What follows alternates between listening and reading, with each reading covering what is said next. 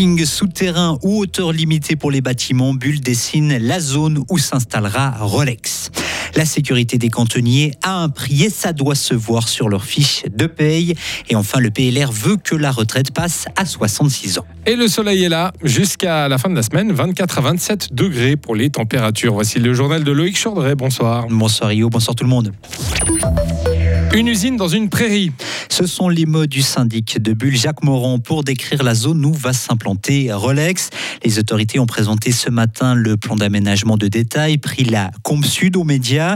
Le dernier plan daté de 2020, mais avec l'achat du terrain par Rolex, la ville de Bulle a dû revoir sa copie. Vincent Douce. Avec comme principal changement les voitures qui seront enterrées. Oubliez le parking en silo prévu à la base. C'est un parking de 1200 places qui va être construit sous terre. 1200 places pour 2400 employés, soit une place pour deux travailleurs. C'est une volonté de la ville de Bulle et de Rolex de se montrer précurseur à ce niveau-là, estime Jacques Morand. Les futurs bâtiments de Rolex à Bulle ne feront pas plus de 32 mètres de haut. Ils ne devraient pas non plus ressembler à un hangar, un gros cube bien droit. C'est en tout cas ce qui ressort du projet, qui est pour l'instant le projet favori du groupe horloger. Et il séduit Jacques Morand, le syndic de Bulle. Le projet favori est magnifique, c'est un projet qui fait plaisir à voir. Ceci ne veut pas dire que c'est le projet qui sera mis à l'enquête au final et réalisé, mais aujourd'hui c'est un projet retenu et avec lequel Rolex va aller aujourd'hui. La mobilité douce aussi devrait être importante sur ce site, avec notamment des parkings pour vélos. Et puis cinq arrêts de bus vont aussi être construits dans cette zone. Et vous pouvez consulter ce plan d'aménagement de détail dès vendredi et jusqu'au 10 juillet prochain. Il faut reconnaître la pénibilité, la dangerosité de notre travail. C'est la demande des cantonniers fribourgeois une semaine après le lancement d'une campagne de prévention pour préserver la sécurité des travailleurs au bord des routes. Une pétition est lancée.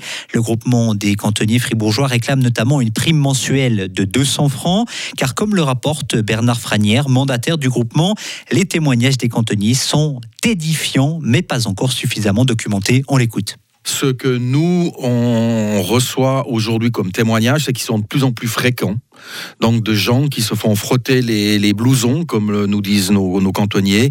Et effectivement, les incivilités augmentent drastiquement, mais c'est un des éléments pour lequel on se bat aussi à l'État, c'est qu'il y ait des investigations qui soient faites, notamment en termes de dangerosité.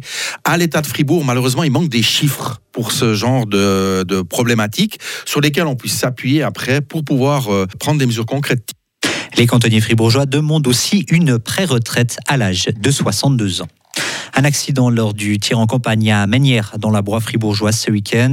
Une voiture a renversé six personnes, dont cinq enfants, sur la place de fête. Les six personnes ont été transportées à l'hôpital. Un enfant est parti avec la Riga.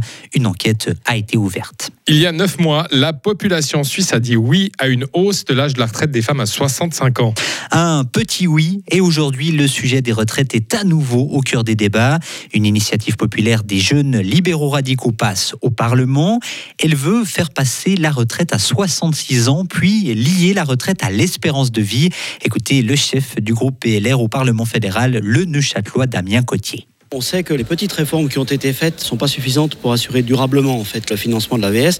À partir de 2030 et au-delà, le financement du fonds de l'AVS n'est pas assuré c'est dû à des raisons toutes simples qui sont en fait le double vieillissement de la population, à savoir que les gens vivent plus longtemps et que par ailleurs il y a toutes ces générations dites du baby boom qui va partir à, la retraite, plus d'un million de personnes ces prochaines années et que les générations suivantes sont moins nombreuses parce qu'il y a eu une natalité qui était plus faible. Il faut trouver des solutions financières et c'est ce que nous proposons ici. C'est simplement une question de responsabilité à l'égard des générations futures. Le PLR risque de ne pas être suivi par d'autres formations politiques, si ce n'est quelques élus de l'UDC. Exploiter le fer, le manganèse ou le cobalt des fonds marins, plus de 25 000 personnes s'y opposent. Elles ont signé une pétition lancée par Greenpeace. L'ONG s'inquiète notamment des dommages environnementaux de cette exploitation des fonds marins, alors que certaines sociétés suisses, l'une d'elles est d'ailleurs basée à Châtel-Saint-Denis, veulent se lancer dans cette voie. Conflit armé, réchauffement climatique, les habitants du Mali, du Burkina Faso et du Niger ont besoin d'aide humanitaire. Un besoin sans précédent selon l'ONG IRC. Elle estime aujourd'hui que 16 millions de personnes doivent obtenir une aide humanitaire. On parle de personnes déplacées, privées d'accès à l'eau potable ou dont les récoltes sont dévastées par les sécheresses et les inondations. En basketball, Thomas Jurkovic reste à Genève. Oui, le Fribourgeois a prolongé son contrat d'une année avec les Lions. Ce sera sa quatrième saison de suite avec Genève. Et on termine avec cette liste Lionel Messi, Karim Benzema, Luca Modric, Sergio Ramos ou encore Sergio Busquets.